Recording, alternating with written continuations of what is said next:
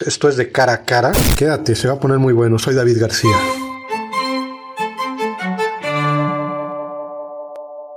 Omar Rodríguez, ¿cómo estás? Bienvenido a nuestro podcast Cara a Cara.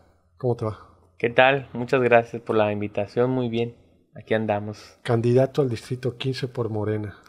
Así es. Hoy el partido me da la oportunidad nuevamente de ser candidato. Ahora por la Diputación Local por el Distrito 15. Ya fui candidato a regidor en 2018 y ahí estuvimos. Gracias a la confianza de la ciudadanía en 2018, pues ganamos junto con la presidencia municipal, las diputaciones federales, la senaduría y la presidencia de la República en 2018. ¿Quién es Omar Rodríguez? Te veo bien chavo. ¿Quién es? Cuéntanos, ¿quién es Omar Rodríguez? Sí, pues Omar Rodríguez es un joven que llega a las filas de Morena a finales del 2016. Empieza a involucrar en los temas políticos de la ciudad, como coordinador territorial, que me da la oportunidad del partido.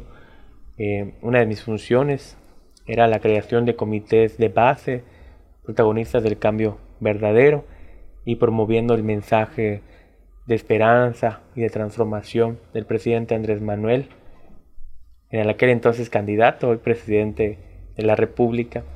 En 2018 me dan la oportunidad de ser candidato a regidor cubro la cuota joven, como bien sabemos, hoy los institutos electorales obligan a los partidos a que cubran ciertas cuotas, una de ellas es la joven, la indígena, la cuota de las personas con discapacidad, la cuota LGTB.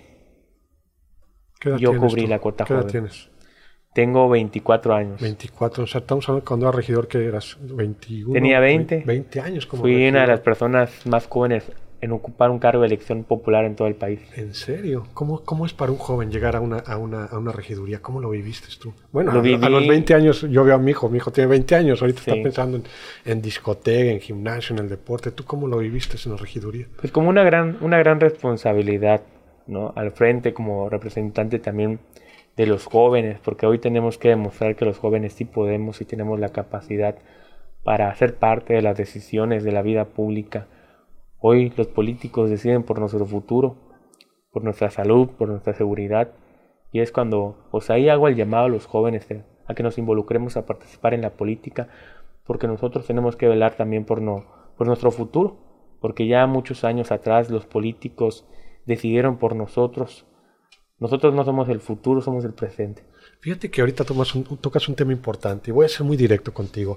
Nos hemos quejado toda la vida de que siempre los mismos. Y siempre los mismos, y son elecciones tras elecciones, y vemos a las mismas figuras políticas durante años. Estamos hablando del, del- viejo régimen, del, del PRI, ¿no? Entonces la gente se ha quejado de eso, ¿no? Y la gente dice, ¿para qué salgo a votar? Ya sabemos quién va a ganar, ya sabemos a quién van a poner. Vemos figuras nuevas, y te voy a ser totalmente directo, vemos a figuras nuevas, en este caso tú, buscando una diputación, 24 años, y lo primero que decimos, está bien chamaco, o sea, ¿qué puede dar ese joven al, al- al Estado como diputado, no? ¿Te ha llegado ese sentir? O sea, ¿sí lo has vivido? ¿Te, has percibido esa parte? ¿Qué le dirías a esas personas?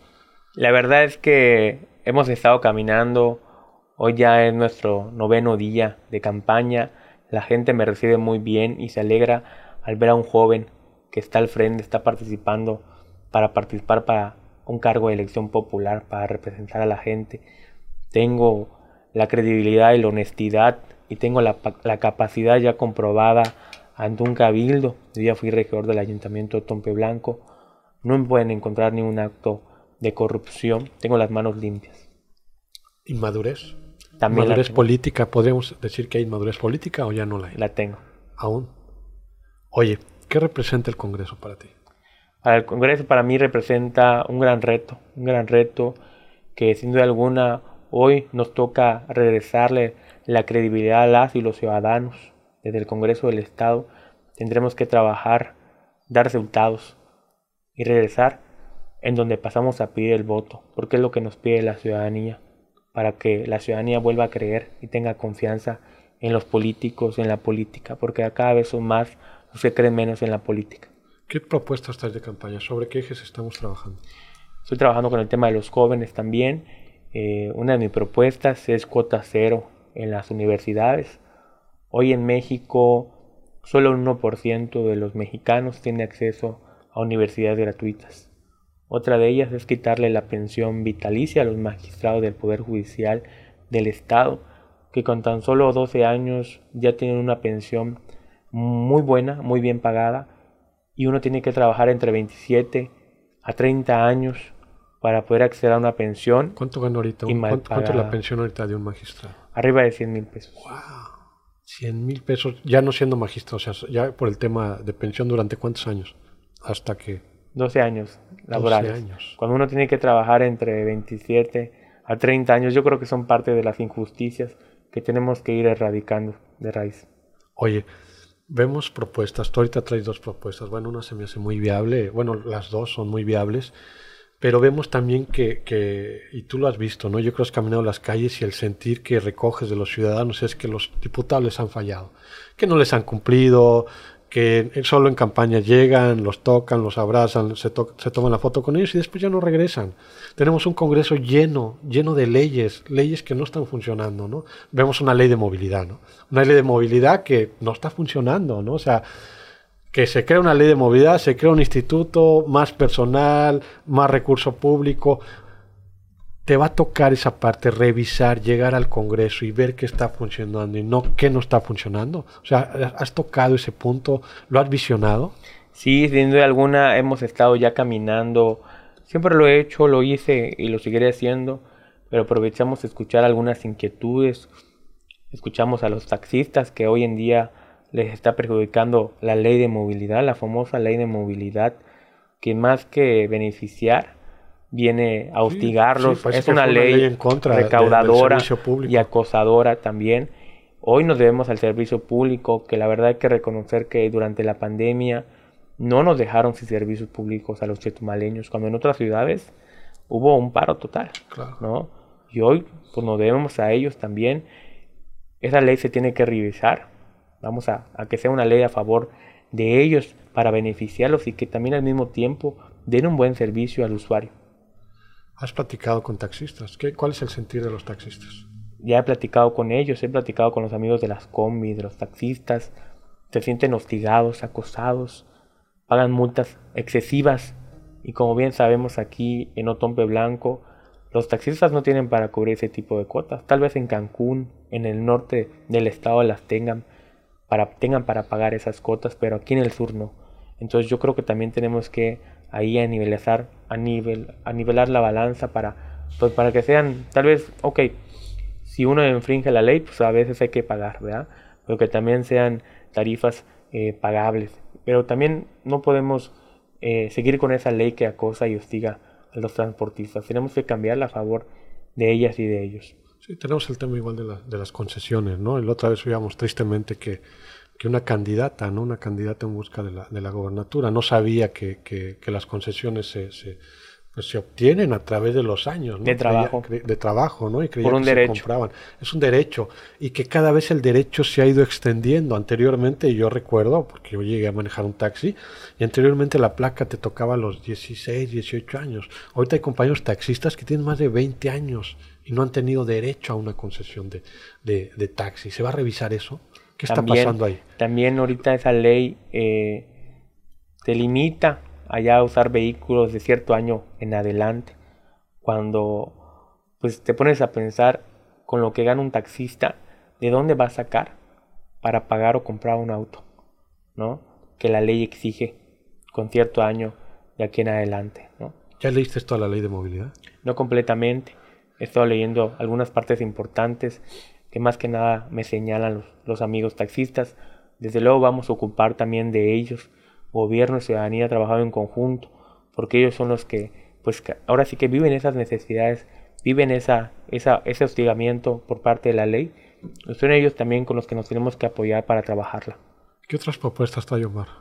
Traigo un programa también de, de inclusión para jóvenes, adultos y personas con discapacidad, que a través de talleres, lugares de esparcimiento, incluso ellos puedan pues hacer otras, otras actividades que incluso les puedan traer algún beneficio económico, algún ingreso extra para su vida. ¿Eso sería una, cómo sería una ley para, para, para qué institución o cómo sería? Explícanos un poquito de eso. Crearíamos desde luego un, programas, programas de, de inclusión, así como los hay ahorita, pero más que nada programas de inclusión de actividades para que las personas pues hagan talleres, tomen cursos y esas personas puedan, puedan incluso tener un recurso extra a través de algún trabajo manual. ¿Cuáles son los trabajos que, promueves como la, como la 4T? ¿no? Representas un partido que tiene una fuerza nacional por el presidente Andrés Manuel López Obrador. En el Estado, pues hemos visto también la fuerza del partido. ¿Qué representas tú como, como militante ¿no? y candidato de, a diputación por este partido? Como te platicaba hace, hace unos momentos, tenemos que regresarle la credibilidad al ciudadano. Para mí la cuarta transformación representa un cambio de ideas, un cambio de paradigmas, un cambio en las reglas del juego, en donde el pueblo pone, el pueblo quita, ¿no? Y por eso tenemos que trabajar a favor de la ciudadanía, tenemos que trabajar a marchas forzadas, porque el pueblo pone, el pueblo quita y, y tenemos que trabajar, porque si no el pueblo nos va a quitar. Oye Omar, ahorita hablando del pueblo pone, el pueblo quita, camina las calles, ¿Cuál es el sentir del ciudadano? Yo creo que diputados de tu partido, diputados de Morena, le han fallado a los ciudadanos. O sea, hemos visto igual cómo, cómo han brincado de otros partidos igual a Morena, cómo los de Morena, si, si algunos se han movido. ¿Qué mensaje le das a, esos diputados que están saliendo, que le han fallado a, la 4T, al, al, presidente, al ciudadano, ¿no? que no han seguido con ética? Teníamos ayer un candidato por acá y leíamos la ética, la ética de un diputado, ¿no? todo lo que tiene que ser la transparencia, la eficacia, la rendición de cuentas, y que al fin del día no se está llevando a cabo, y que lo vemos, lo vemos en una legislatura a modo a modo, y lo digo abiertamente, ¿no? A modo a ellos, no al, no al ciudadano, ¿no? Difícilmente hemos visto que el, el, político que llegó, el, diputado que llegó, que hace tres, seis años caminó y recorrió las calles, regresa ahorita a su distrito. ¿Qué le dirías a ellos? Hoy tenemos eh, la oportunidad, tengo la oportunidad de haber ya convivido con, con mis compañeros candidatos a, los, a las diputaciones locales por los demás distritos del Estado. Tenemos el mismo sentido de trabajar en equipo, con marchas forzadas para cumplir el ciudadano.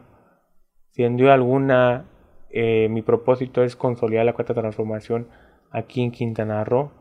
Tenemos que seguir avanzando con lo que ya se ha avanzado estos últimos cuatro años, que hemos sentado muy bien las bases para el desarrollo.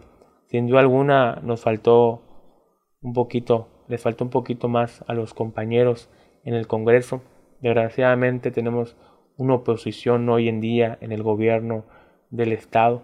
Hoy por eso pedimos el voto de confianza para nuestra amiga Mara Lezama a la gobernatura, para los diputados locales por Morena al Congreso del Estado, para tener una sola línea de trabajo, que no hay obstáculos, que no hay oposición. Hoy la oposición no quiere a Morena, no quiere a Andrés Manuel López Obrador y la mayoría de los ciudadanos lo sabe por qué. ¿Sabe por qué? Porque les quitamos sus privilegios.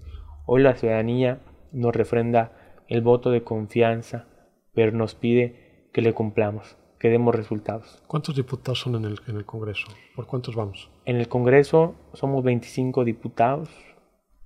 Hay 15 de mayoría relativa, es decir, las personas que ganan la elección por mayoría de votos, y hay 10 de representación proporcional estamos hablando que, bueno, ustedes tienen los 15 distritos cubiertos, ¿no? Por parte de la coalición, ¿no? Y de, y de, Morena.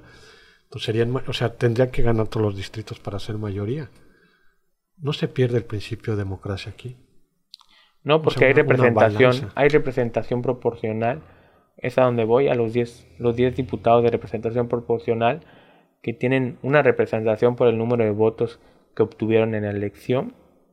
Y es ahí donde, pues, empieza la democracia, ¿no? Porque hay representación de todos los partidos políticos en el Congreso.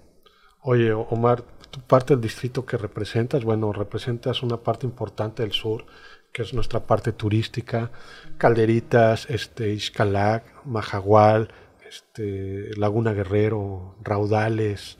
¿Cuál es el sentir allá? ¿Qué, qué, ¿Traes alguna propuesta para los compañeros de esa parte, para los ciudadanos de esa parte? Ya hemos estado caminando ya desde un buen rato no de ahorita, sino ya desde el 2016 en Laguna Guerrero, en Echeverría, en Raudales. Conozco muy bien la zona. Hoy tenemos que impulsar un gran proyecto que, se ha estado trabajando ya desde hace años por una persona a la cual reconozco su labor y su entrega a ese proyecto. de la ruta del coco. Hay ahí un buen, un buen proyecto para, para detonar esa zona. Mahahual Xcalac, hay que, hay que apostarle también a la inversión ahí de obra pública también para que haya más desarrollo. En, el en el sargazo, ¿no? Llenos de sargazo, no hay, no hay, no hay ingresos federales. ahora sí que los empresarios como pueden la están viviendo, ¿no? Siento que han sido abandonados, abandonados muchas veces por sus autoridades, ¿no? La así gente es, de Así es. Hoy tenemos que, hoy tenemos que legislar a favor de, para bajar recursos, gestionarlos, dotárselos al ayuntamiento Tompe Blanco para que tengan un mayor presupuesto y así ellos puedan tener más presupuesto para obra pública y se lo doten a Mahahual, se lo doten a Xcalac para que ellos como localidad puedan desarrollarse. Chetumal, Chetumal cada día crece más, está llegando gente fuera y conforme la ciudad va creciendo, y siempre lo he dicho, es un fenómeno, la inseguridad crece. La inseguridad crece y la vivimos ya a diario. Bueno, tú eres de acá y este ya no es como antes, ¿no? Ya no es como ahorita. Antes te bajabas a la tienda, dejabas tu coche abierto, dejabas ahí la señora dejaba la bolsa en, el coche. Ahorita ya no es así, ¿no? Vimos hace ayer o ayer precisamente este de, una persona moto que asalta a unas personas de la tercera edad, un taxista le hizo ahí de héroe, lo siguió, le aventó el, el taxi al de la moto y lo agarraron, ¿no?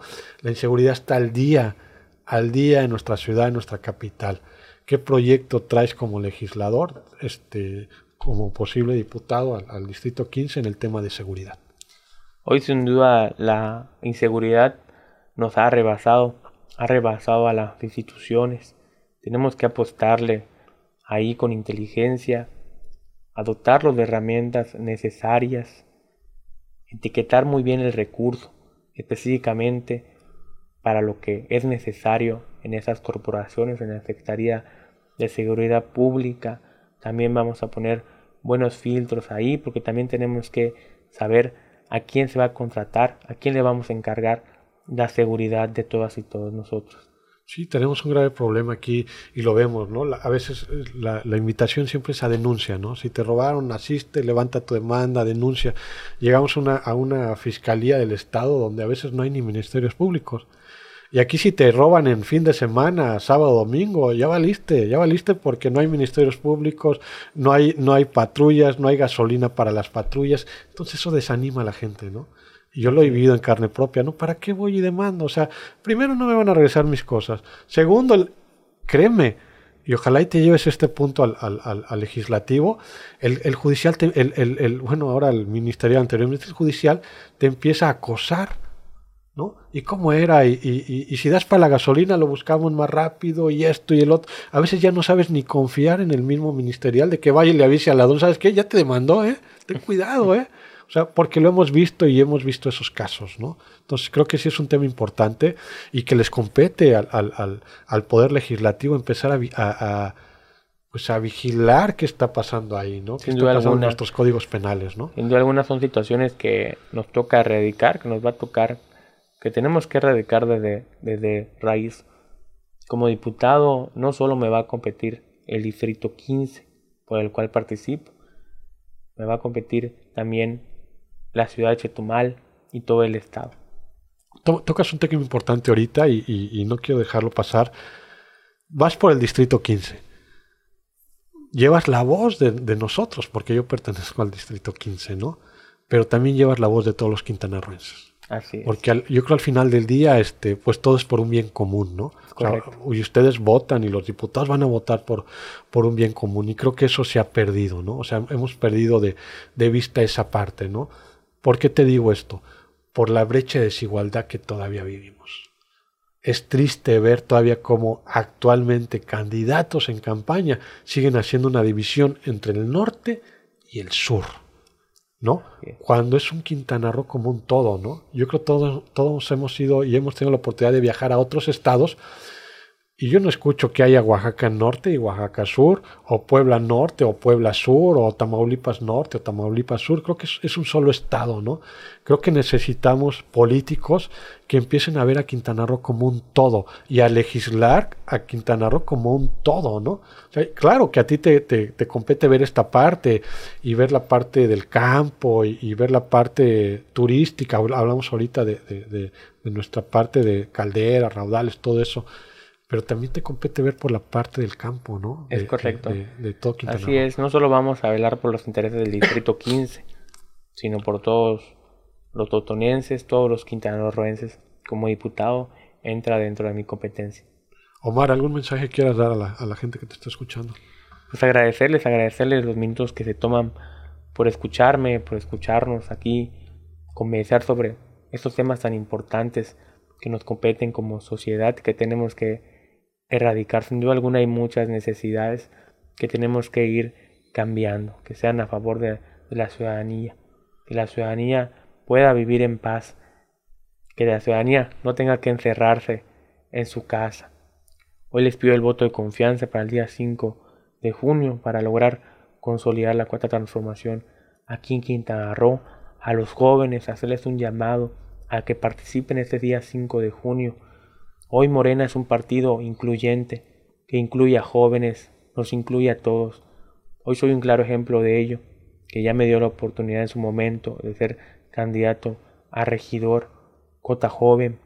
Ahí estuvimos trabajando distintas iniciativas a favor de las y los ciudadanos. Hoy por el trabajo que se realizó, me da la oportunidad nuevamente de ser candidato ahora a diputado local. Representamos también a los jóvenes, a los adultos, a los adultos mayores, a las personas con discapacidad, porque tenemos que velar por todos. ¿Qué comisión presidiste cuando fuiste este regidor? Presidí la Comisión de Gobierno y Régimen Interior. Entonces ya sabes a lo que le tiras al Congreso, no te, no te asusta. Conozco, conozco los temas legislativos y los procedimientos también.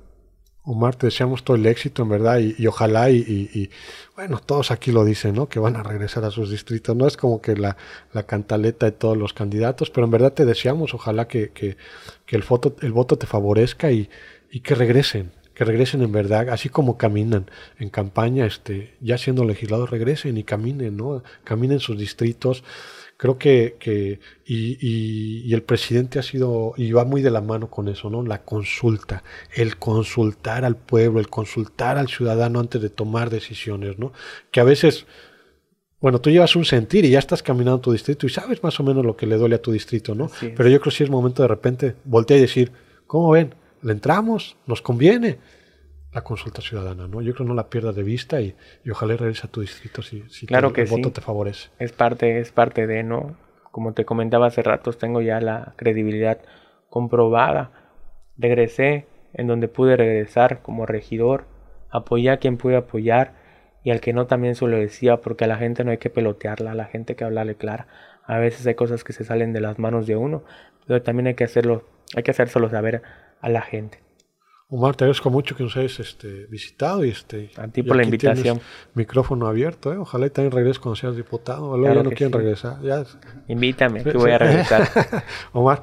Te agradezco muchísimo. Muchas gracias. Gracias. Esto es Cara a Cara. Nos vemos en la próxima. Gracias a nuestro productor Israel Gómez Luna, a Dolmi, nuestro trabajador social del estudio, a Juan que está ahí detrás de luces y a todo el equipo que hace posible Cara a Cara. Buenas tardes.